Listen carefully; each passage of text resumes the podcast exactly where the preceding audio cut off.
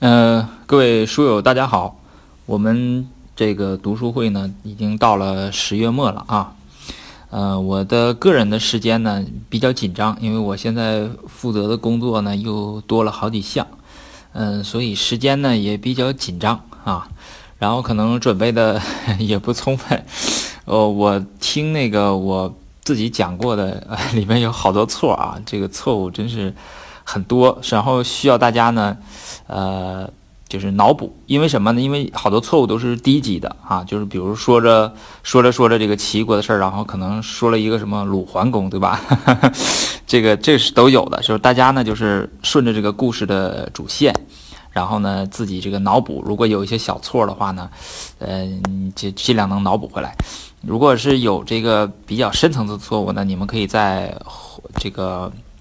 回复和评论里边给我指出来啊，我会在那里边呃虚心接受大家的这个指正。嗯，我呢这个是一个领读，并不是一个什么主播呀，不是那种，我也没有那样的水平。呃，然后呢，这个我希望就是大家能够通过我的这种呃领读吧，能够引起对这个我们。这个文化还有我们国家这个历史啊，呃，尤其现在国学呢越来越热，就是它的源头的那个东西啊，就是春秋啊这这段历史呢，大家能够感兴趣，这就是达到了我的这个目的了啊。嗯，再有就是我希望大家能够就是读书的时候能在能在这里边获得快乐吧。那至至于说能获得什么启示啊、启迪呀、什么开悟啊这些，我我好像没有那么大的这个呃本事啊，就是去全靠咱们，全是靠你们自己了哈。呃，好，我们接着往下读。呃，我们实际上已经结束桓公，开哎开始进入庄公了啊，就是这个鲁庄公啊，他这个国君呐，这个谥号啊什么。这个这大家都一样的，就是你鲁国也有桓公啊，齐国也有桓公，呃，是别的国家以陈国也有桓公，所以他们有时候交交叉在一起呢，我讲的一块一不注意就 就错了啊。呃，这个咱们说回来，说这个鲁庄公啊，这个实际上是一个突发的事件，就齐襄公制造了这么一个突发的事件，他把这个鲁桓公啊害死了。然后这个鲁庄公呢，就在这么一个突发的情况下，他匆匆忙忙的就继位了，啊，甚至连这个继位的这个典礼都没有，因为这个他面对这个情况呢还是比较复杂，对吧？呃，这个我我说的这个通俗一点，就是说，呃，他的父亲是被他的舅舅害死的，然后他舅舅害死他的父亲，是因为他的舅舅和他的母亲通奸，啊，就是怎么说呢？你你这个是说爱情吧，这个也也对，这个也不对啊。这个这个事儿我就我我没法说了啊。就是我我站在我自己的这个价值观里边，我说这个事儿我就觉得非常的嗯别扭啊。那个说不好的话呢，这个这个这个东西就哎呀，反正我说不好这个事儿啊。就是 这个兄妹乱伦这个事儿，我真是说不好。我看那个美国的那个。美剧啊，就是最著名那个美剧《权力的游戏》，就那个 c e r s e 和他的这个弟弟啊，这个呢是文姜和他的哥哥啊。哎，我不知道是不是那个那他那作者叫马丁吧？那文学的作者，他是不是抄了我们的《春秋左传》呢？还是这种兄妹乱伦的是在西方这个王室里边是不是也很多呀？呃，不是很多啊，就是也有啊。这个我不太清楚。我知道罗马有一个皇帝是是这样的。他跟他的这个也是就是兄妹呀，或者是姐弟之间的这种乱伦啊。我们中国呢，这个也有啊。就看来有人有人类的这个地方，这个历史啊都是差不多的，因为人性呢基本上都是一样的，他他也不分种族啊。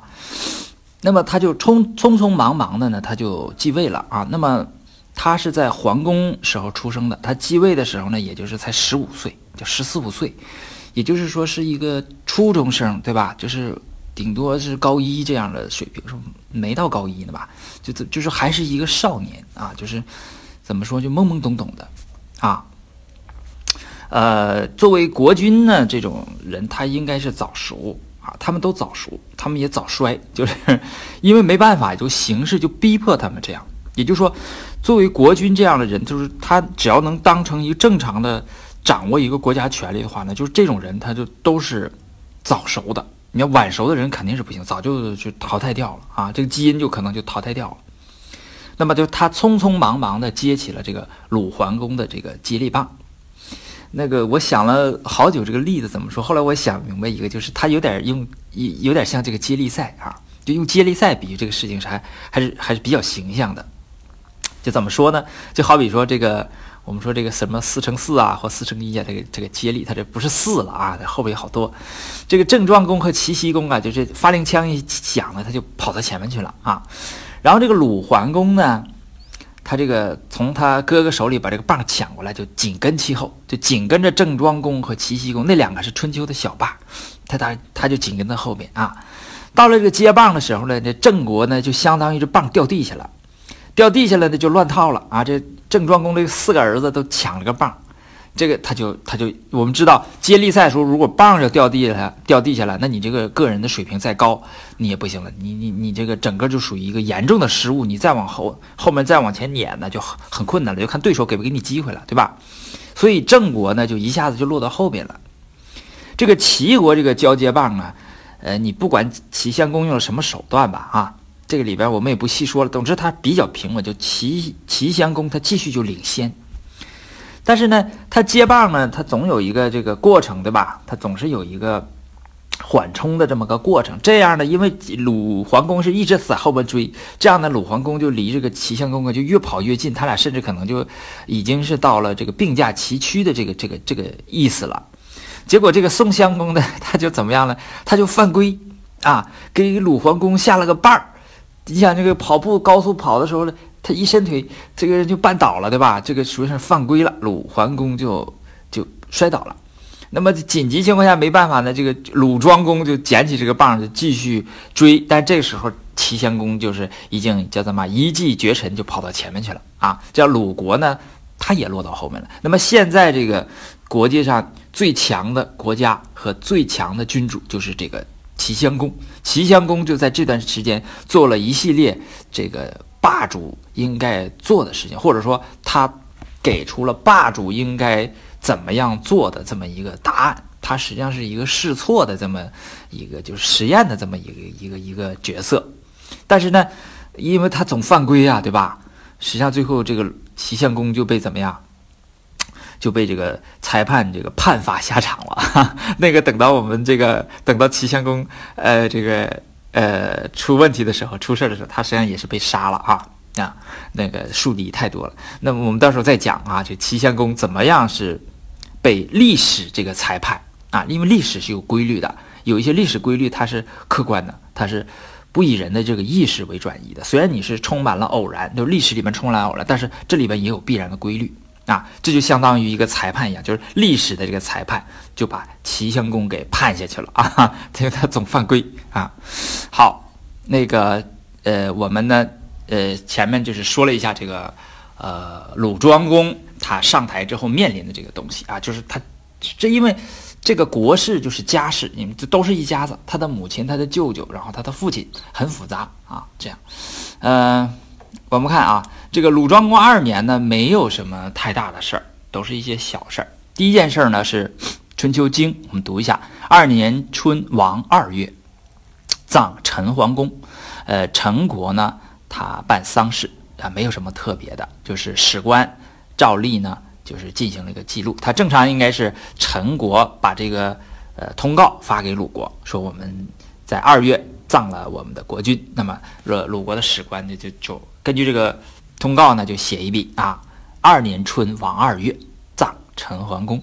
啊，这是这个是。陈国呀，它这个国家呢，它就是一直是一个小国，小国的特点呢，就是这个叫怎么说叫墙头草，嗯，哪个国家强啊，我就跟谁。啊，哪个大国呃大哥厉害，我就跟谁。啊，呃，陈国值得呃这个提的一件事呢，就是嗯，陈国的这个。国内发生混乱，他有一个公子啊，就跑到齐国去了，啊，然后这个公子跑到齐国之后呢，呃呃，在齐国越做越大，最后啊，我们呃知道历史上发生个田氏代齐，或者说叫陈氏代齐，就是陈国这个公子的后人，最后把齐国拿到手了，哈 就整个这个齐国原来个姜姓啊，完蛋了，他就变成田姓，或者说是陈姓啊，这个呃叫陈姓田氏，应该是这样这样的哈，那个。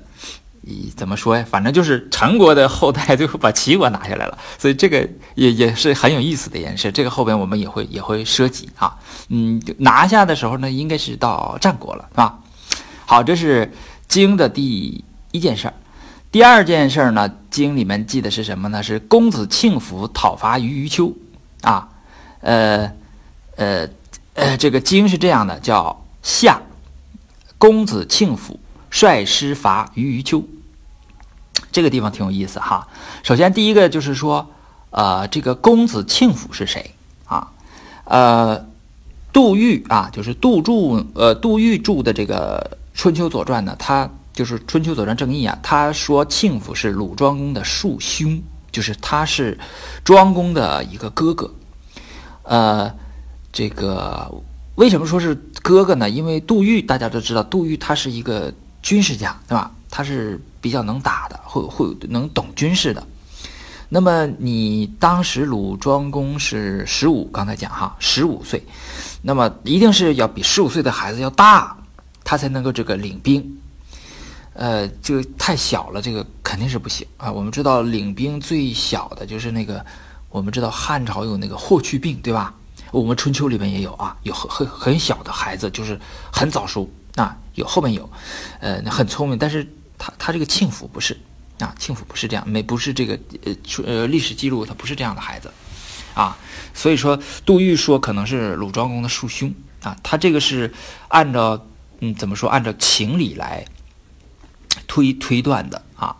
然后这个《史记》的鲁世家，也就是司马迁，他找到的史料呢是这样的，就是庄公有三弟，长曰庆府，次曰叔牙。次曰季友，也就是说他有三个弟弟，就庄公十五岁嘛，他的弟弟一定是小于十五岁。那么他的大弟弟叫庆福，二弟弟叫叔牙，还有一个三弟叫季友。那么这个这个庄公呢，这个呃不到十五岁，那么他的弟弟呢应该小于十五岁，这个就是没法统兵征伐。所以说杜预认为庆福可能是他的一个庶兄，因为庶嘛他。没有继承权，因为庄公是嫡子，嫡长子，就是他有这个继承权，所以庄公做国君，他的他的这个呢，可能是他哥哥出去，呃，打这个打这个仗。呃，其他的学者呢也分析说，庆府可能是以庆府的名义来出战，也就是这小孩他只是个傀儡，呃，这个统兵的另有其他的这个卿大夫，那么他只是借借这个庆府这个名义来，呃，出兵。这是第一个啊，这个。你要深挖下去的这个这个，呃，庆府是个绅士啊。嗯，第二个就是余余秋是个什么东西？这个东西我第一次读的时候，我还以为是伐余余秋啊。后来仔细看才知道啊，是这这三个字是一个地名，叫余余秋啊。它不是伐余，呃，这个这个这个这个怎么说？用英文说叫 in 或者叫 at 是吧？就是这个鱼。这个不是不是这个这个鱼就是鱼余秋三个字啊，不是余秋。那么呃春秋下边用的字啊，就如果说伐的话呢，这后边一定是个国，嗯，你不能去伐某一个邑，这个不是就伐某一个国，所以鱼余秋应该是一个小国啊。那么普遍认为史家们认为呢，就是它是鲁国南部的一个东夷小国。东夷小国呢，因为呃我们说当时是在。中原就是在我们中国这个地区啊，这个是呃华夏这一族啊，呃怎么说？后来叫汉族是吧？就华夏这一族啊，和周围的那个别的族，就是大家呢都生活在这这个这个这这一片土地上。只不过是，呃，大家所属的这个文化系统不一样，可能我们要用汉字说汉语，穿我们这个当时春秋时候那个那个那个服装啊，有一套周礼，呃，有一套这个官僚的这个系统啊，等等等等。然后呢，可能有别的，呃，就是呃文化啊，我们呃这个。史书上写的就是夷狄啊，蛮夷啊，就是这个呃戎啊夷蛮还有狄啊，这么四个就是在春秋里边经常出。当然它有各种这个呃前面有一些修饰，你比如说这个这个呃余秋可能是东夷啊，就是在。呃，后来越国出现的那那个那个地方，这个它因为它是其他的这个，他们用着不同的风俗，用不同的语言啊，有服饰啊什么的，都是另外一个一套系统啊。只不过后来呢，因为华夏的这个文化它比较发达，它越来越强，它就慢慢慢慢的，呃，就是把周围的这些这些落后一些的这个文化就，呃，慢慢的就同化掉了啊。实际上这个是也不是说。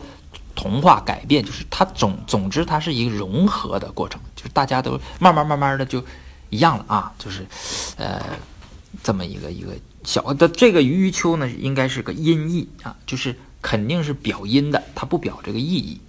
嗯，春秋时候人就是中国的这个话呀，发音是什么样的，就是已经没法呃考证了。就真是说不清楚，因为呃文字的这个语音呢变化非常快，就是基本上是一百年就一变。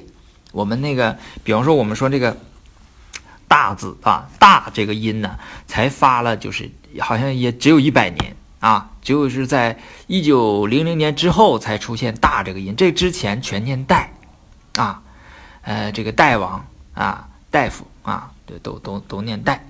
嗯，是在那个在春秋那时候，代和泰呀，基本是是一个音，甚至是就是一个字啊。那后来慢慢的就这个分开了啊。这语音，呃，语音那个是变化还是很快的。这个咱们这个文字呢，你要是表音的话呢，就麻烦啊。如果是表音，你看，比如说这个余余秋就是表音的。我们今天那个再看这个词，就完全不知道它是个什么意思。它一定是有意义，就是在东夷那套系统里边也一定是有意义，呃，在这儿呢就就不不知道了啊。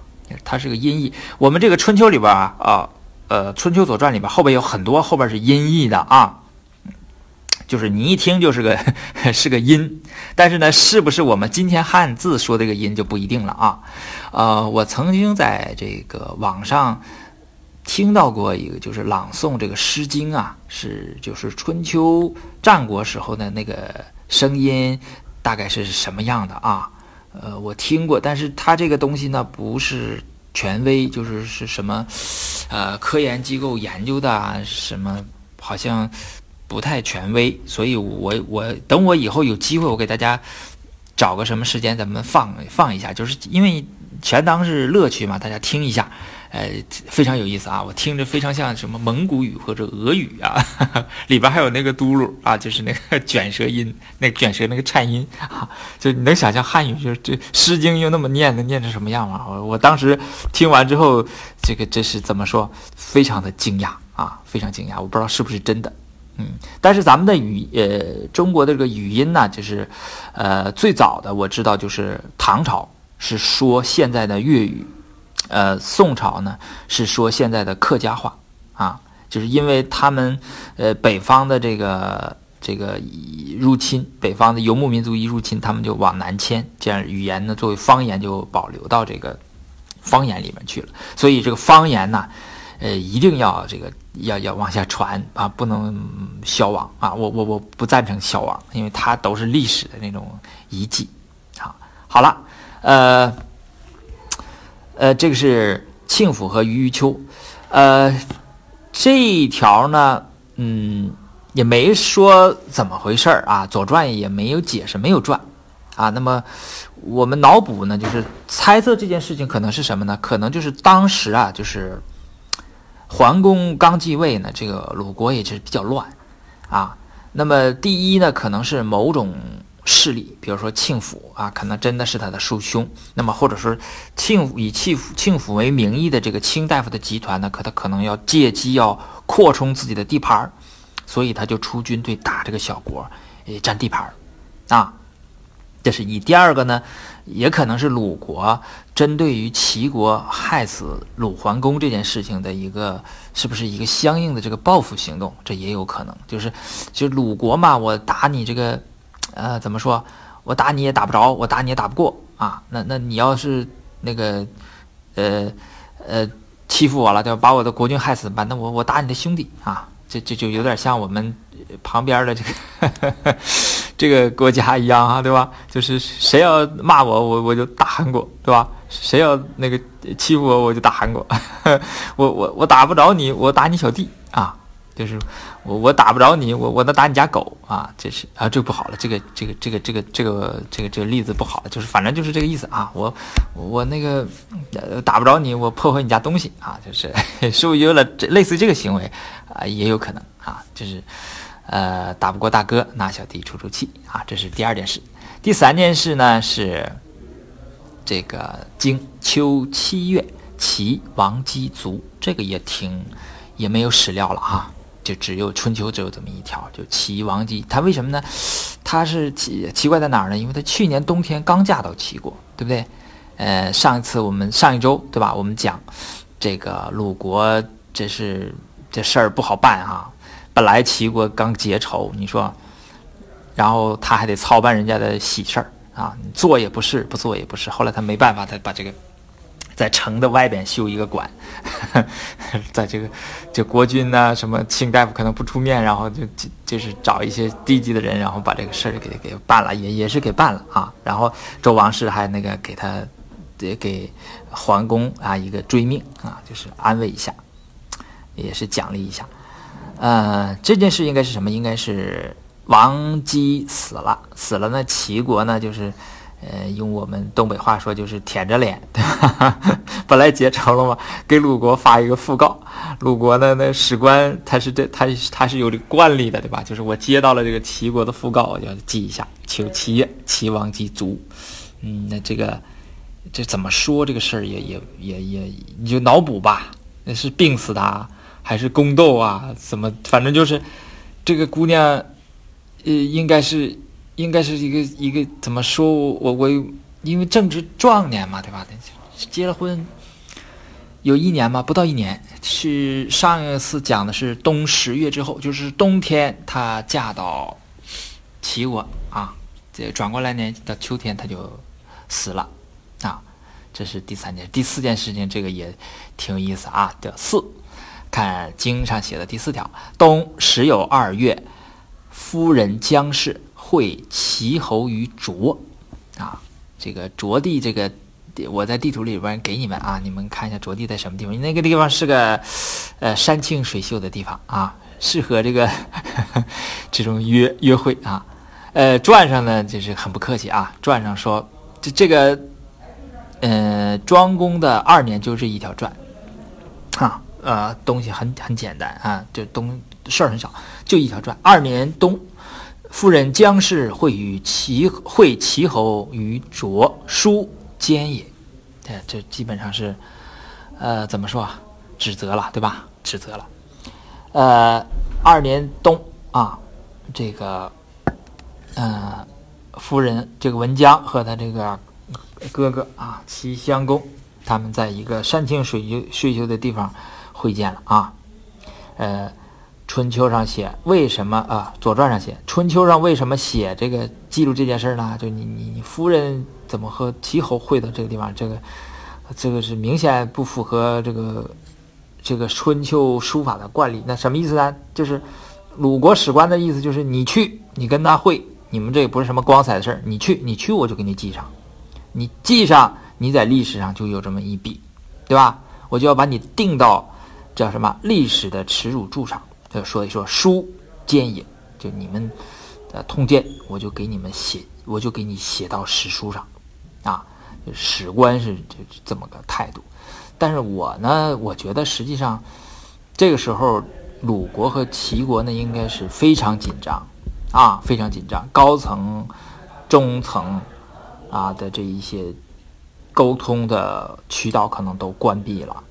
这个时候两国呢，就是很有可能会出现。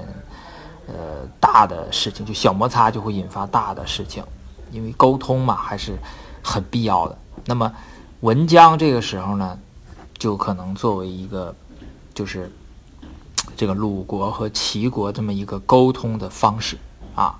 是就起到一个外交的这个作用。实际文姜啊，后来你看给他的这个谥号文嘛，就是也都是好的。而且他最后，呃，辞世的时候给他举行的葬礼啊，那一些那一些礼节，比如说最后要复姑的，对吧？放到祖庙里边和他的这个婆婆什么放到一起，这些礼节都是正常的。就说他实际上给鲁国或者鲁桓公还是做了一些。贡献和工作的啊，虽然说他自己 有一些这个，就是什么叫我们说叫私生活上的这个，这这这一些这些事情，啊，那么用现在的观点看呢，这个私生活的事情就是私生活，对吧？工作就是工作，对国家的贡献就是对国家贡献。这个东西，我们现代人的是就就是要分开看的，古人呢就是可能要要把它也要放到一起，就是古人有另外他自己的这个观点啊，这个我们的理解。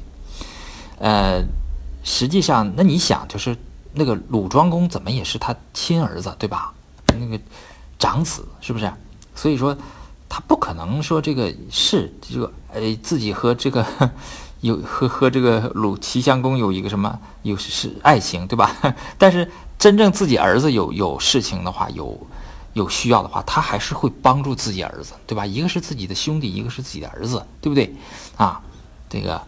呃，他还他还是要帮这个鲁国和齐国的啊，所以说他后来给他这个谥号，你看就是文姜，啊，就是，呃，这个这个这个在在个这个这件事情啊，就是文姜和齐侯私通这件事情就过去了。呃，第五条呢，也就是呃庄公二年的第五件事，就是已有宋公平卒啊，这个宋庄公呃死了。哎呀，渴死了是吧？实际上我这这话也不应该说，就不应该有自己的这个呃观点啊。但是我呢就没办法，我这忍不住啊。我不是一个，我是一个偏呃理性的一个趣味的读者，但是我没法做到全理性，就是一个很冷静的、没有感情的啊。这我做不到，就是时不当的，就是忍不住要要要要评评价评价啊。这个贪财的还注意了贪财是不是啊？他这个一直要挟着这个，呃，叫什么郑立功是吧？他把郑立功扶起来，然后就一直想要管这个郑立功要钱。然后呢，不管谁伐郑啊，不管是他是他立起来的这个郑国的国君，还是他反对的郑国的国君，呃，这个在台上的时候，只要一有人去打郑国，他就跟着去打，是吧？就是 就这么一个公子平啊，就是宋国的这个呃人呢，我就觉得这跟。别的国家不一样，他这个文化就是我们看他这个，等等后来这个宋襄公出来的时候，我们我们会看到啊，就是宋国人形式和别的国家不太一样，和中原的这些国家不是太一样，因为他这个文化根基是不一样，他这个文化是商文化啊，后边有后边有这个好像是晋悼公吧，就是路过。宋国，宋国给他展示了一个，就是我们老家底儿啊，我们有一个有一个一个什么，好像舞蹈啊，祭祀时候的舞蹈啊，就给这个晋悼公展示一下，把把晋悼公给吓有病了啊！你说这个多吓人嘛啊！一个那宋悼公那那的那个打完仗回来啊，那什么惨烈的情况没见过啊？这这给给吓吓得有病了啊！这是，呃，这是第五件事。呃，鲁庄公三年呢，这个事儿呢也没什么太多的大事儿，啊，但是呢比二年呢要稍微，呃，事儿呢要稍微大一点儿哈，也也稍微多一点啊。好，我们一一条一条读啊，《春秋经》的第一条啊，三年春，王正月，逆会齐师伐魏啊，呃。传呢有一条是解释这个经，就是三年春，逆会齐师伐魏，吉之也啊。这个什么意思呢？就是鲁国啊有一个卿啊，实际上是一个公子，就是呃呃某一个国君的儿子啊，就是他叫逆，他实际上是个卿。正常呢应该称之为公子逆啊，但是为什么把公子去掉了，只点名呢？啊，这是因为他。呃，带着这个军队和齐国呢，军队会师，然后一起去打这个魏国。为什么去打这个魏国呢？魏国我们上次讲二子成周的时候呢讲过，就是我魏惠公啊，他的母亲是宣姜啊，呃，宣姜的这个呃丈夫呢是魏宣公，魏宣公非常不像话，对吧？呃，为自己的这个孩子啊娶了个齐国的公主，结果娶到家一看呢，公主非常漂亮啊，就把她变成了自己的这个夫人啊，这个非常的这个不像话啊，背礼背德。然后呢，这个又发生了这个内部的这个宫斗，对吧？这个他又杀死了这个太子吉啊和这个呃吉子和这个寿啊寿子这两个孩子啊，这我们前面都讲过了啊，呃，然后这个就导致这个左公子和右公子呢就呃就是这被害的这两个公子的师傅啊就这个。对惠公啊有怨恨啊，呃，就在某一个时刻呢，就把这个惠公赶跑了啊，赶跑了。那么赶到哪儿呢？赶到齐国啊，因为他是他这个母亲家，也就是他姥姥家和他舅家是齐国，他就跑到齐国去了。那么齐襄公呢，就要替这个自己这个这个这个外甥呢，要要要，实际上是当时的一种规则，就是国君之间要相互照应的。就是如果我这个国君在国内没立住啊，被我这个国内的人，呃，反对势力啊，这个打跑了啊，那么别国的国君是可以出兵帮忙平平叛的。这样是这样，大家呢相互有一个照应啊，这应该是一种规则啊。呃，这个所以说这次伐魏呢是齐国主导的伐魏，实际上是他就是要做这件事情啊，就是要替这个。魏惠公出呃这个出头啊要出头，那么这个逆呢是鲁国的啊，这鲁国是不可能跟着齐国这个出兵的。为什么？就齐和鲁刚有这个深仇大恨嘛，对吧？因为齐襄公把鲁桓公害死了，对吧？那么这个公公子逆呢，他就一就是因为这一个国家之内，他也不是铁板一块啊。那么他呢，肯定是出于利益嘛，就出兵跟着齐国就一起去伐魏。啊，那么这种情况是没有经过鲁庄公的，所以说春秋就点名进行批评啊。呃，在我们中华的这个文化当中啊，这个正常的情况下呢是不直呼其名的啊。这个如果你要是真正的这称直呼其名啊，那就是情况啊就是比较紧张了啊，那就差不多是要动手了，对吧？我们一般都会使用称谓。那就是通常是把他的这个官职啊，把他的这个什么职务啊，呃，把什么嗯是以前的名字里还有字，或者我们直接称他的字，表示呃尊称，是一种敬语，对吧？那么呃我们今天也是这样啊，我们都会说刘主任啊，张经理，我们一般不会直说张三啊，是直接说他的名，这个就说他的名的这个情况就是嗯不好了，不尊重啊，就比较紧张了，对吧？呃，这是我们中华文化这个系统当中就是这样，直到今天也是这样。所以说呢，你比方说在阿里啊，这公司就这这怎么样？大家都用什么花名啊？据说阿里这个呃个规模大了之后，这花名不够用了啊，就是据说把中国的这个武侠小说里的名都用了啊，那这还还不够用啊。你像腾讯啊，可能都现在我们的一些公司里是每个人都有一个英文名。当我们要开会要讨论事情的时候呢，我们就换一个文化系统，我们就换到西方那个文化系统，这样我们交流起来呢就比较呃效率比较高，我们可以直呼其名啊。所以这个这个，所以说在春秋里边称这个逆直呼其名，实际上是批评他啊，批评他。我们前面的例子里面最著名的就是公子辉，对吧？呃，当。他也是没有听，嗯嗯，这个鲁隐公的这个命令，就擅自出兵啊。那么我们就说辉啊，率师怎么怎么怎么怎么地啊。呃，后来他奉了这个鲁桓公的命令出去迎亲啊。那个春秋里就写公子辉如其逆女，对不对？就是公子辉如何如何，就是给把这公子给他加上了啊。那就是有用他的称谓啊，在他的名字前面，这是表示尊敬了啊。这就是这个意思啊，呃。可见，庄公继位之初啊，这个鲁国也是乱糟糟前面有一个什么庆府，呃，伐于于丘啊，这边有一个干脆这个逆啊，公子逆就跟干脆跟着敌人一起去出出出去办事去了啊，这就有点乱啊。鲁国开始，呃，鲁庄公刚刚上台嘛，也不不太不太稳定，这是很正常的啊。呃，第二件事是宋国的丧事啊，夏四月宋庄公啊，这个在前前一年死的，今年葬很正常啊。第三件事是周王室改葬啊，这个挺有意思啊，这个也有争论，就是说他这个经啊是庄公三年第三条是吧？五月，呃，基本上到夏天了哈，葬桓王，桓王就是周桓王啊。左传怎么写呢？是左传写夏五月。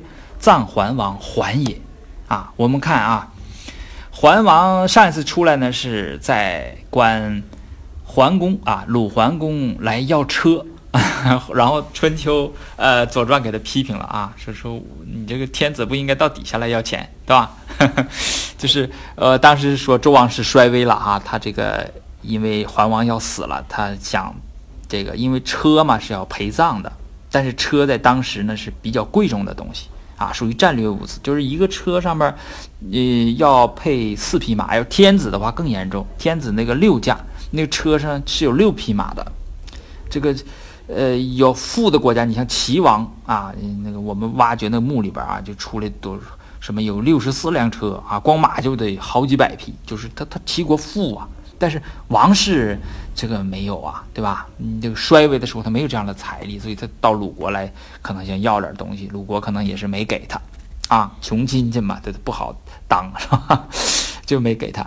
然后呢，但是他死了，可能就是给他先先埋啊，先，因为不可能停，因为是什那个时候什么呢？是十五年啊，还十五年，现在是庄三年，呃，还一共是十八，对吧？十五、十六。十七、十八，再加上一二三，这是几年？七年，就是这个停在那儿 不可能停七年啊，正常是停几个月，因为我们上次讲这个有一有一个地方是写无兵，对吧？就是他呃冬天去采冰，呃如果夏天这个国国君呐或者是什么人死了需要停的话呢，那么要有兵啊镇着啊，那你再怎么镇，你七年那你那也没法，其实没法看了，对吧？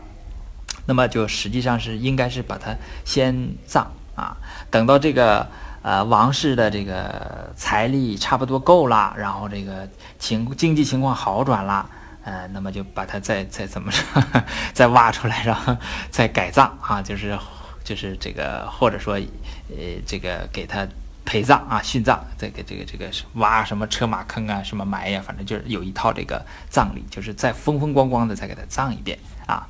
应该是这个，这个是比较符合呃情况啊，否则那个停七年那个实在是没法想象啊。呃，这是第三件事啊，这这件事改葬呢是说，呃，周王室啊应该是情况有所好转了，应该是这样啊。这周王室呃就是也是刚出完事儿对吧？刚这个刚出完事儿出没出还没出呢啊？这咱们讲讲到这再说啊，讲到他他再出来的时候再说啊。呃，第四件事就是济国谋存啊。我们前面讲在桓公十八年啊，桓公一直是是阻止这个齐襄公要灭这个晋国的。但是齐灭晋啊，那不是襄公，从西公开始就是一直要灭这个晋，因为我们当时我们看地图了，晋国就在齐国旁边啊。齐国要想做大的话，这个这个一定是要把它灭掉的。啊，一定要把它灭掉，因为它威胁太大了。呃，我们看这个地图啊，还是我们上次看的这个地图。上次呢是齐襄公派这个军队占了三个地方啊。呃，在地图上看呢，这实际上是把晋国呢包围了啊。那么这个时候晋国呢已经是岌岌可危了。那么晋国采取的措施呢，就是呃一分为二啊，由季侯的弟弟，实际上是他最小的一个弟弟叫。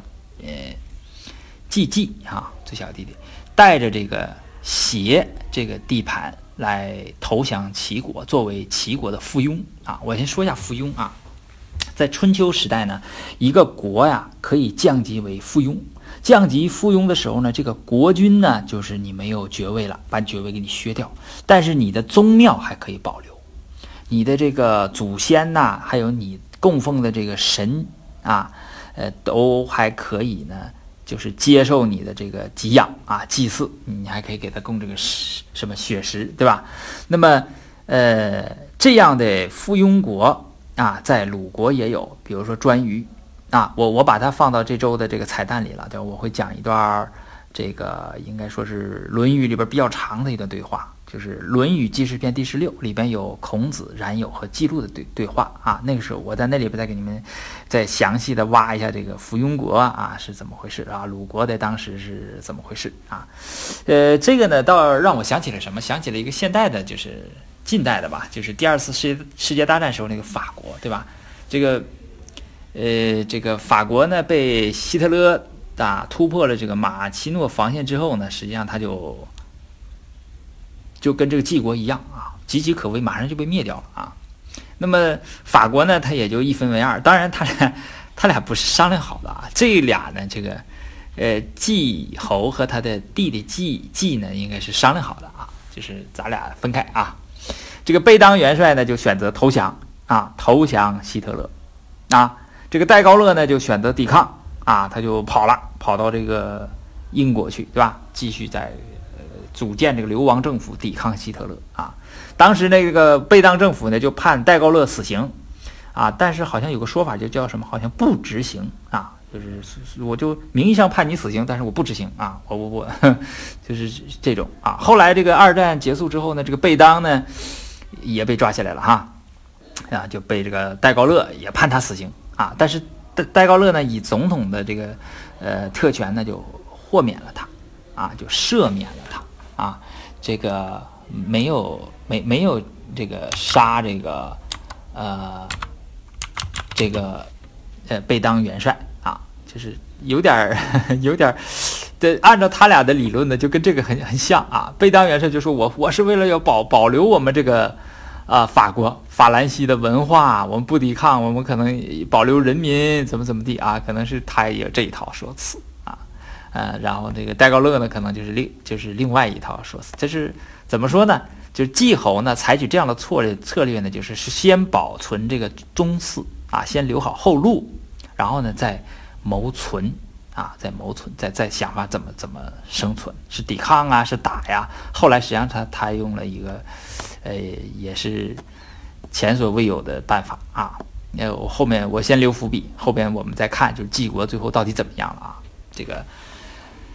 呃，晋国实际上是入齐了，作为齐的这个附庸，在桓公的时候呢，实际上桓公在刚立国的时候呢，就是《国语·齐语》里面有啊，就是桓公初年呢，他呃封疆有一句话，他说：“地南至于代阴，就是泰山的北边啊。”西至于济，西到济水；北至于河，北边到黄河；东东至于济斜，就是现在说的这个啊，呃，济济以斜啊，呃，入齐，就是他拿着一块地盘儿啊，呃，一起去到齐国那儿，作为齐国的附庸国啊，这是这个事儿，呃。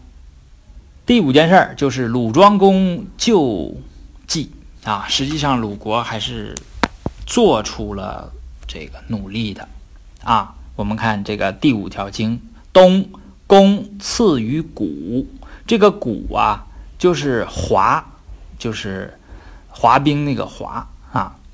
呃，传呢是这么写的：东宫赐于谷，将会郑伯谋计故也。郑伯辞以难，啊，呃，然后呢，他解释一下什么叫次，就凡师一宿为舍，再宿为信，啊，过信为次，就是住了好长时间呐。赐予在那地方等着这个郑伯呀，对吧？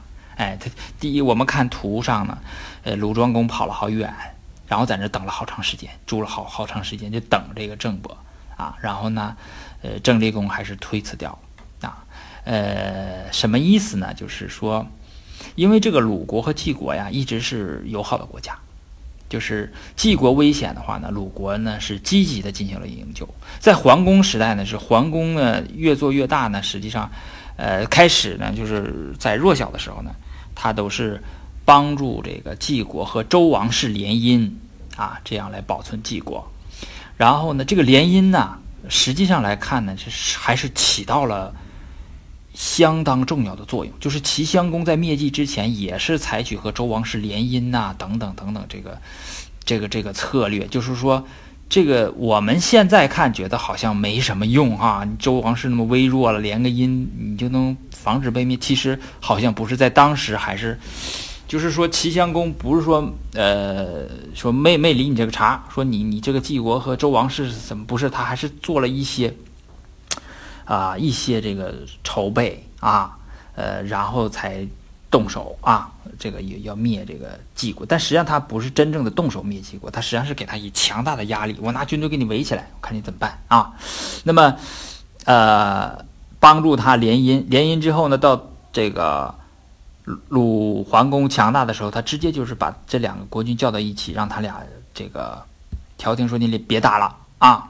就是像像以前美国似的，到中东那儿去开会啊，把这个啊阿拉伯的啊这个和这个以色列的啊这两个这个国家的首脑聚到一起啊，这是调停斡旋啊，跑到像这这什么东亚呀、南亚呀，他都都管啊，这霸主嘛，都要管这样的事情。呃，这个鲁桓公直接就让齐侯别打了啊，齐侯更更更狠，对吧？直接把鲁桓公就怎么样，就弄死了，对吧？直接我就在生命上，在物理上消灭你，是吧？呃呃，那么到庄公这儿呢，这个啊，庄公就找谁呢？就找这个和桓公啊，桓公和厉公和郑厉公实际上是盟友吧，对吧？他们一起反对郑昭公嘛，对吧？就去找郑立公，嘛，你看很诚恳，很积极，跑了好远的路，在这等了好长时间，对吧？呃，这一宿为舍，三再宿为信，过信为次，等了不知道多长时间，就是在这等着啊。那么，呃，但是郑立公啊，他真是自顾不暇，对吧？他实际上说这事儿啊，兄弟啊，我帮不了你，为什么？我自己夹着，我我我 我还立不住呢。我要带着军队出去，我可能就回不去了，对吧？因为当时郑国是二军并立啊，是不是？前面呢是郑立公啊继位了，呃呃，这个他继位呢是把郑昭公赶跑了，然后呢他和寨仲呢又发生了矛盾，他杀寨仲没杀了，然后寨仲呢。又把郑昭公迎回来了。